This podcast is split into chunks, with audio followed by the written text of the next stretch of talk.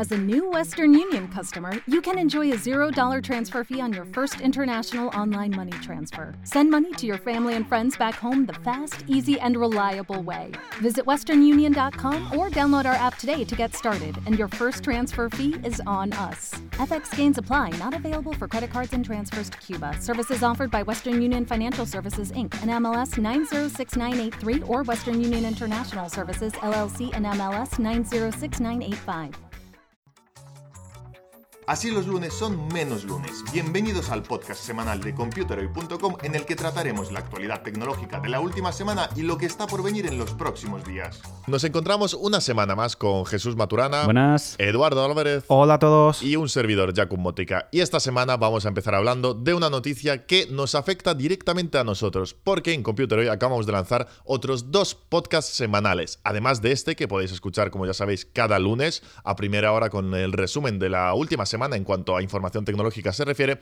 Ahora podréis escucharnos también los martes y los jueves, pero en este caso se trata de dos programas diferentes. No se trata tanto de noticias de actualidad, sino que nos vamos a centrar en temas concretos. Por un lado, los martes vamos a hablar de qué es con Rubén Andrés Barbero, en el que Rubén, que es uno de los colaboradores de computer.com, pues nos hablará a fondo de algún tema técnico, tecnológico, que bueno, que merece la pena explicar en un episodio por separado. Por otra parte, tenemos también el Estamos Probando, que es un episodio que se publica los jueves por la mañana, y en él os contaremos a fondo el dispositivo más curioso, más interesante de todos los que tengamos en el laboratorio esa semana. Allí estarán Jesús Maturana, Eduardo Álvarez o Alejandro Alcolea contándonos las sensaciones que les están transmitiendo esos productos. Bien podrá ser un móvil, un ordenador portátil o cualquier otro tipo de eh, cacharro.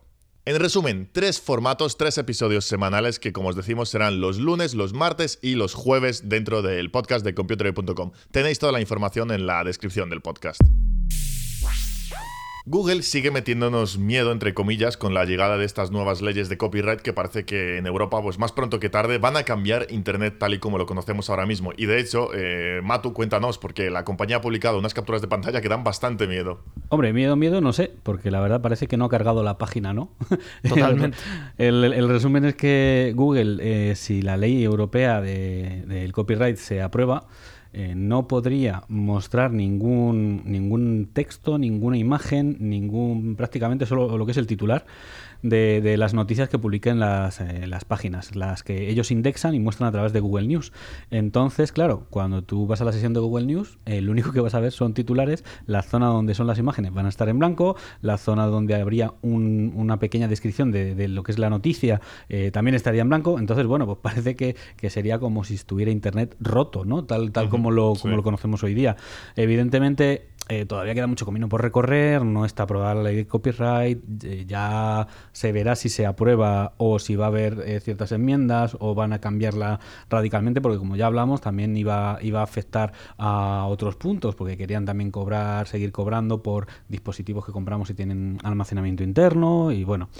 Entonces, en resumidas cuentas, es que ahora mismo si se obliga a motores de búsqueda, como por ejemplo Google News, que está indexando todas las noticias, a pagar por el contenido que indexan, eh, no va a haber eh, Google News, no va a haber un, un sitio donde se van a recopilar noticias, porque evidentemente eh, que Google tenga que pagar por cada noticia, pues le saldría a pagar, claro, el, el servicio. Sí, además mencionaban hace un tiempo en un artículo que publicaron a finales del año pasado que además de hacerlo, de incluso de decidir a pagar, decidir pagar a estos medios, pues tendrían que elegir al final, es decir, y saldrían perdiendo muchos medios que a día de hoy pues viven de mostrarse en estos resultados y simplemente desaparecerían porque Google no tenía ningún interés en pagarles la cuota. Pero vosotros, vosotros creéis que Google de verdad pasaría por caja con algún medio, por importante que sea, pagar por indexar en Google, en Google News? Yo no, lo veo. ¿eh? dudo, sinceramente. No, no, evidentemente no. O sea, claro. Y es que ya no es que el medio tenga que pagar, es que Google tendría que pagar a los medios para, Claro. para que salieran en su servicio. Entonces, claro, si Google ya pagase a alguien, nos ponemos así, ¿vale? Vale, ah, ok, eh, dentro de, de tres años se ha aprobado la ley del copyright y eh, nos encontramos con la situación en la que Google tiene un dinero con el que puede pagar eh, eh, este servicio, que puede, que puede invertir, digamos, en este servicio, entonces va a pagar a algunos medios y a otros no. Eh, por lo tanto, la- ya la información no es como ahora que indexa todo y según pues el posicionamiento que tiene la web, pues sales más arriba, sales más abajo en Google News. Eh, sin embargo, si ya eh, Google paga, pues va a pagar a unos medios y va a estar la información sesgada. Pero bueno, yo tengo mis dudas serias de que Google vaya a poner un solo céntimo para pagarle a alguien por salir en Google News. No, no, evidentemente, ya habéis visto la demostración que han hecho. Así va a ser Google News en blanco. Sí, no, ¿sabes? no- no- Entonces, no vamos a poner pagar- un duro, básicamente. Eso es, no van a pagar ni un duro. Entonces, claro, eh, yo creo que lo que lo que acabará habiendo es una especie de enmienda, una corrección en esta ley en la que servicios como son, pues eso, pues eh, pequeños eh, catálogos o indexadores de, de páginas web que sí que puedan utilizar eh, cierto tipo de material. A lo mejor lo que se limita es eh, qué cantidad de material se utiliza, si se puede utilizar una fotografía, si se pueden utilizar varias, si se puede utilizar el vídeo, si van a tener un pequeño extracto de hasta tantos caracteres, por claro, si acabas leyendo eh, un titular y ya con el pequeño extracto has leído prácticamente lo más importante, pues no vas a ir a la página web, que es al fin y al cabo lo que, lo que los medios los medios tradicionales online quieren. Y sobre todo, por ejemplo, que hoy en día es muy, muy, muy, muy fácil ir a Google Imágenes y descargarte una, una imagen protegida por derechos de autor.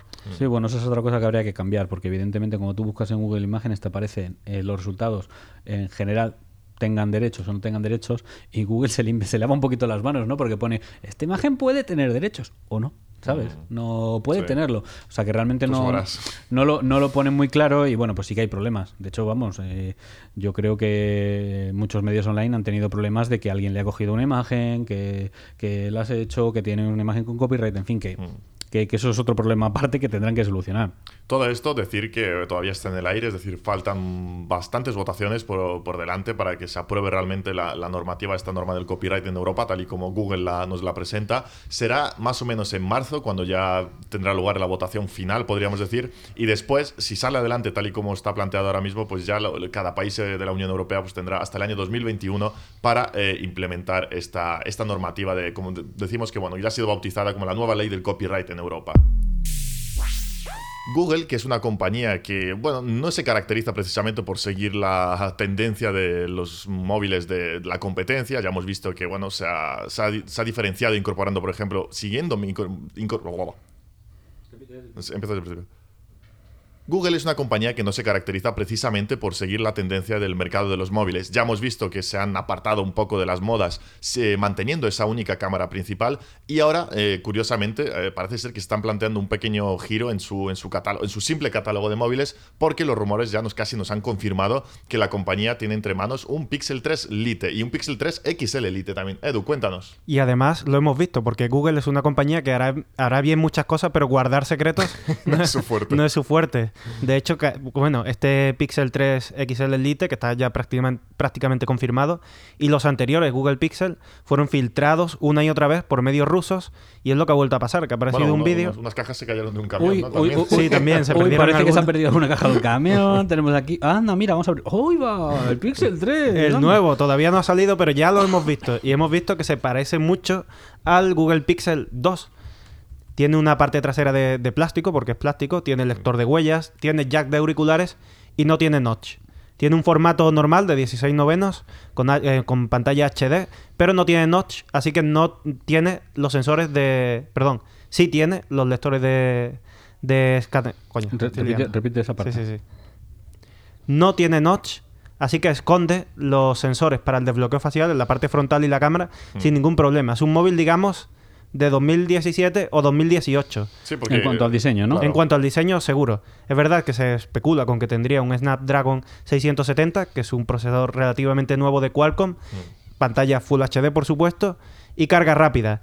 Ya veremos cómo es finalmente, porque sí que se ha confirmado el diseño, pero las características no están tan claras. Sobre todo la cámara, ¿verdad? Es lo que hemos hablado ya alguna vez. Que... Claro que se, se rumoreaba que iba a tener exactamente la misma cámara del Pixel 3, que con una cámara pues que sabemos que consigue resultados bastante notables.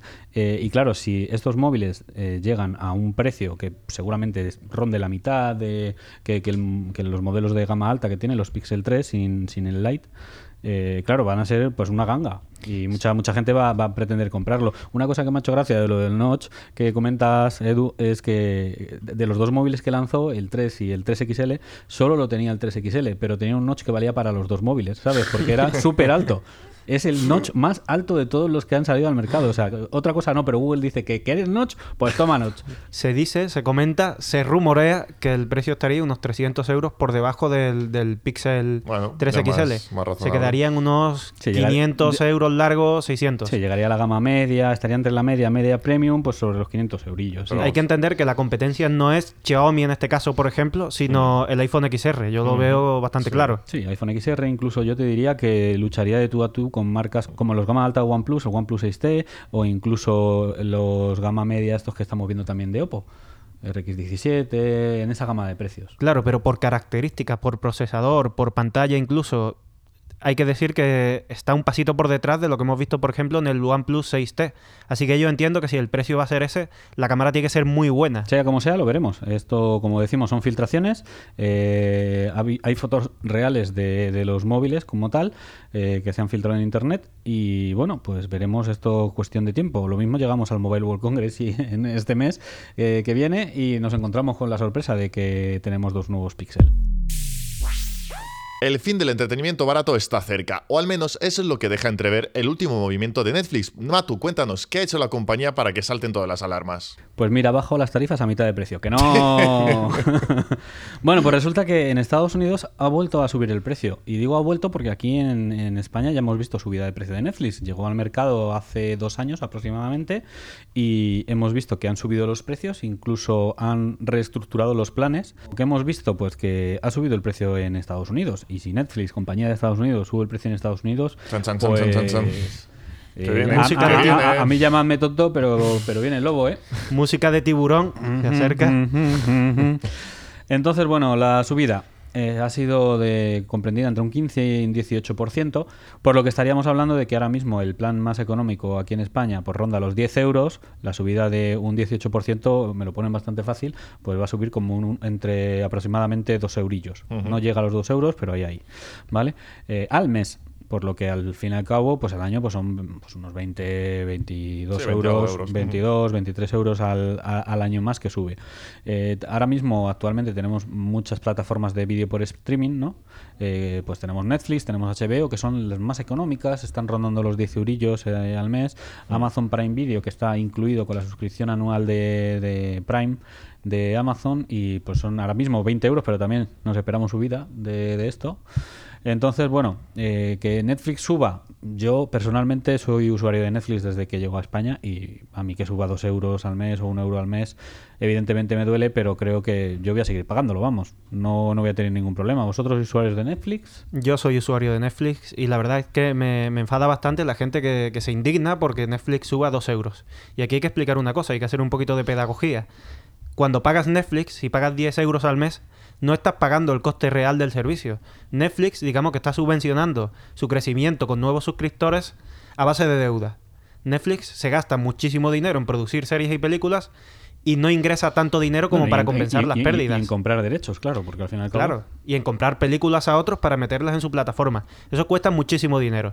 Y hasta ahora Netflix lo ha financiado emitiendo deuda. Y eso se tiene que acabar tarde o temprano. Sí, de hecho tiene una deuda de mínimo 21 mil millones de dólares, que es una cantidad, vamos, no sé, ¿os, os sobra dinerillo? Es que, para ponerlo en contexto, en Business Insider publicaban a finales del año pasado un reportaje en el que Netflix adelantaba que su intención para este año 2019 era producir nada menos que 90 películas originales para este año y además con un presupuesto cada una de entre 20 y 200 millones de dólares. Así que, bueno, lo que estáis hablando de la deuda, yo creo que este año directamente ya se va a disparar.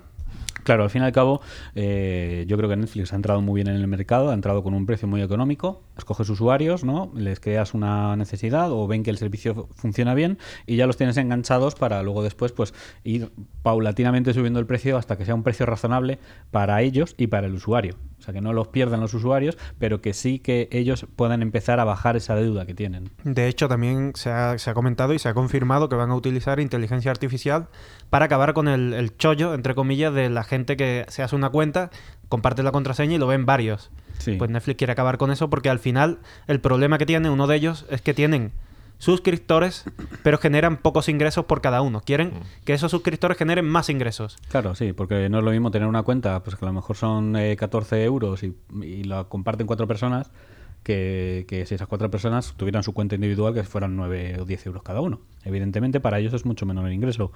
Eh, hay rumores sobre cómo Netflix quiere abordar esta, el cubrir esta deuda. Una de ellas es evidentemente esta subida de precio que estamos hablando y que ya se ha visto en Estados Unidos. Y por otro lado eh, hay, hay un rumor que comenta que podría haber publicidad en Netflix. Oh, bueno, ya lo que ¿Qué os parece? Yo creo que no lo veo. No, Ojalá y no, no. Prefiero, yo personalmente prefiero pagar más para no tener publicidad. Porque una de las cosas por las que veo Netflix es porque no me tengo que tragar 10 minutos de publicidad. Por eso Sí. dejé de ver la televisión, más o menos. De hecho, eh, este modelo con publicidad, por ejemplo, eh, Movistar Plus tiene publicidad. Y me indigna. Y es un servicio que estás pagando. Entonces, por ejemplo, eh, que, que aquí ese modelo ya se está llevando a cabo. Hmm. Tú coges y pagas Movistar Plus, pones una serie y te estás tragando una- un anuncio de publicidad antes de empezar a ver el capítulo. Entonces, bueno, eh, yo no lo veo muy inviable, pero evidentemente es un cambio completo de filosofía respecto a lo que estamos viendo con Netflix. Que es llegas a casa, incluso ahora que está todo ya con la casa conectada, llegas y dices, ok, Google, reproduce tal, y ya directamente se pone a reproducir en Netflix. Y ojo, que estamos hablando de Netflix, pero que no, no vale decir, bueno, pues si Netflix sube el precio me voy a HBO. No, porque HBO evidentemente va, va a ir detrás porque también tiene deuda. No es el caso, por ejemplo, de Amazon Prime, que sí que va a subir de precio, pero el objetivo de Prime Video no es competir contra Netflix, sino atraer usuarios a su servicio global de envíos rápidos, de música, de todo tipo de servicios que se incluyen con Prime. No es tanto venderte una serie o una película.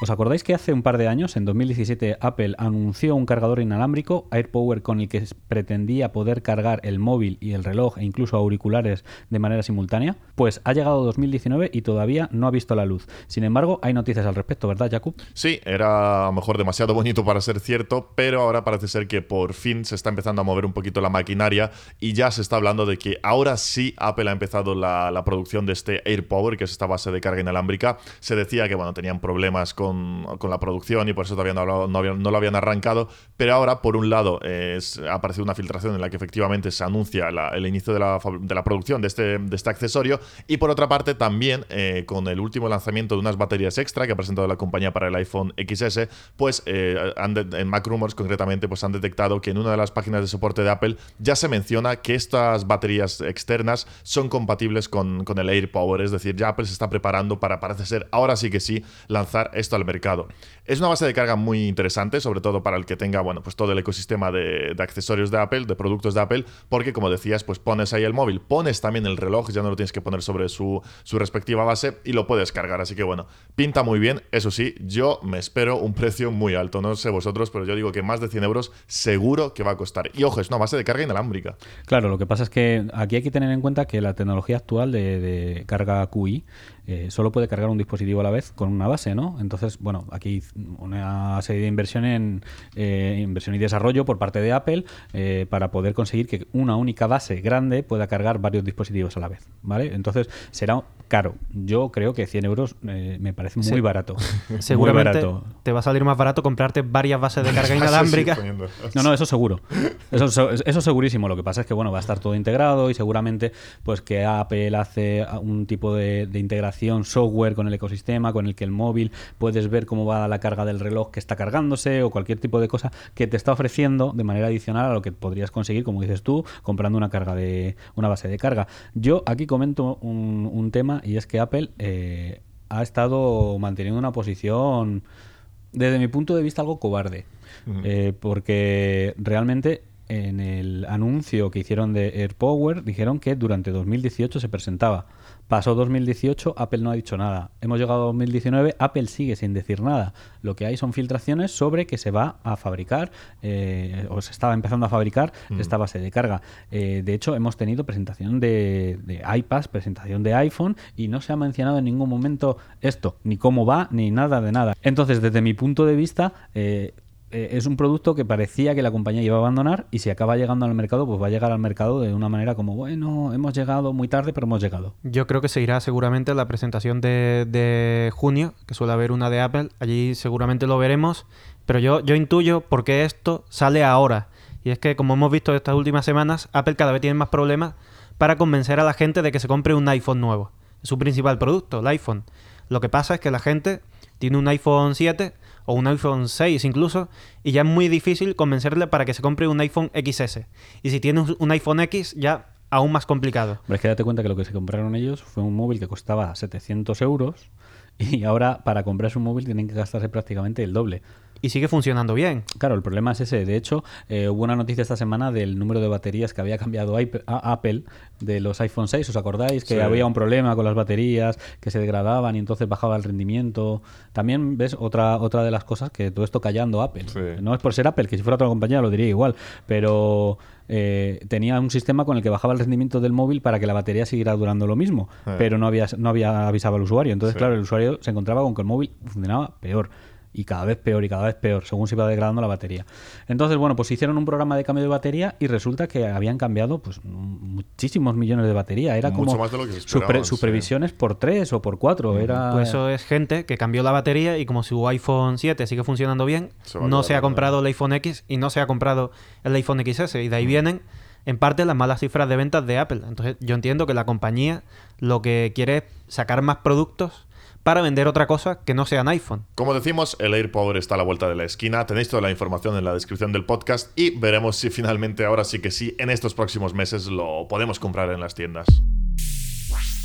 2019 va a ser también el año de los móviles gaming. Ya hemos visto un montón de lanzamientos en los últimos meses. Por nuestro laboratorio en Computer han pasado también múltiples modelos de teléfonos orientados específicamente para jugar. Y Edu, tú uno de los últimos que has probado es el ROG Phone, esta marca gaming de Asus. Cuéntanos, ¿qué, sensación está transmitido? ¿Cómo lo ves? ¿Cómo ves el mercado de los móviles gaming? Y en concreto, ¿qué tal eh, ha sido vivir con este, con este modelo?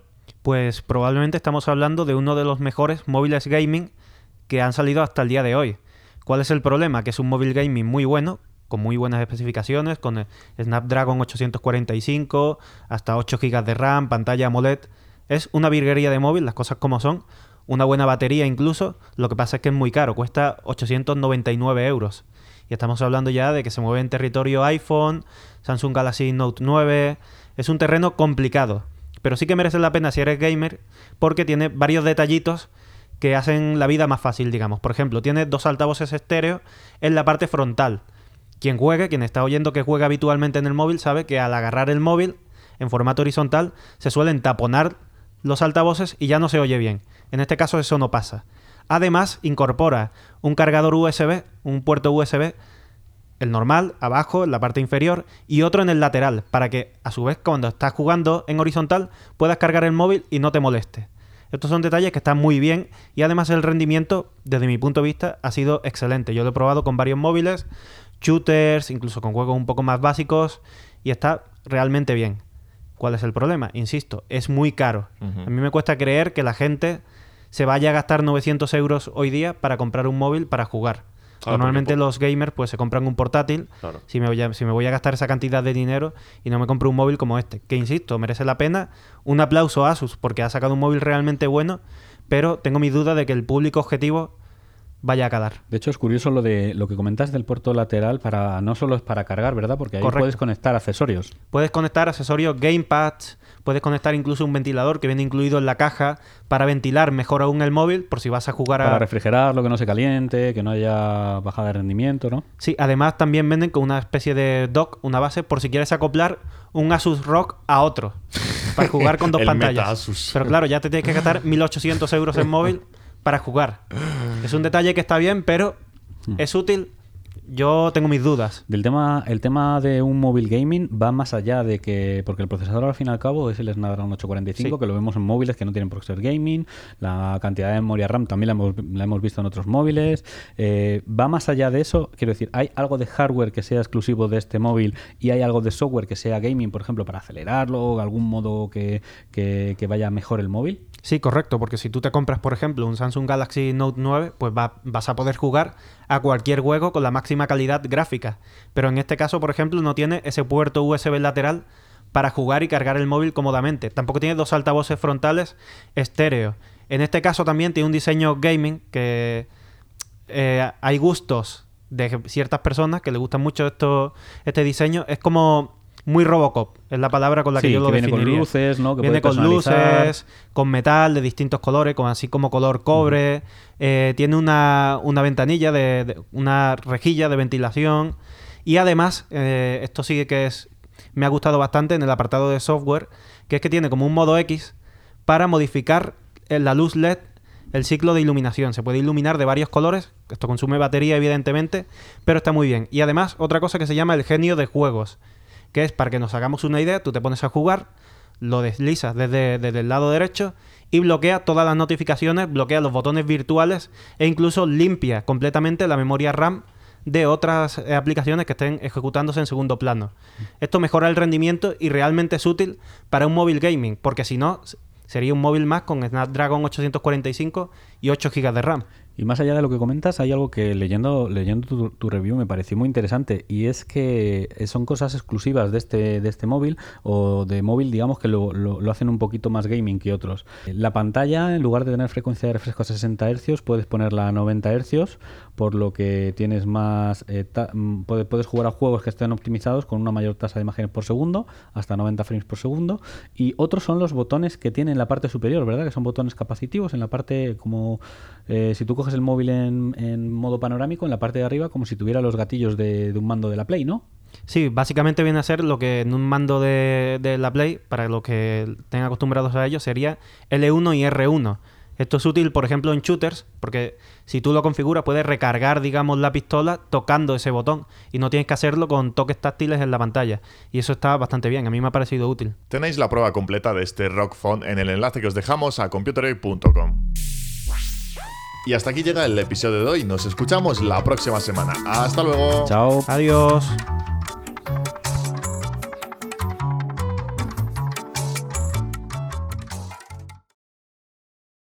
With lucky landslots, you can get lucky just about anywhere. Dearly beloved, we are gathered here today to. Has anyone seen the bride and groom? Sorry, sorry, we're here. We were getting lucky in the limo and we lost track of time. No, Lucky Land Casino, with cash prizes that add up quicker than a guest registry. In that case, I pronounce you lucky. Play for free at LuckyLandSlots.com. Daily bonuses are waiting. No purchase necessary. Void where prohibited by law. 18 plus. Terms and conditions apply. See website for details.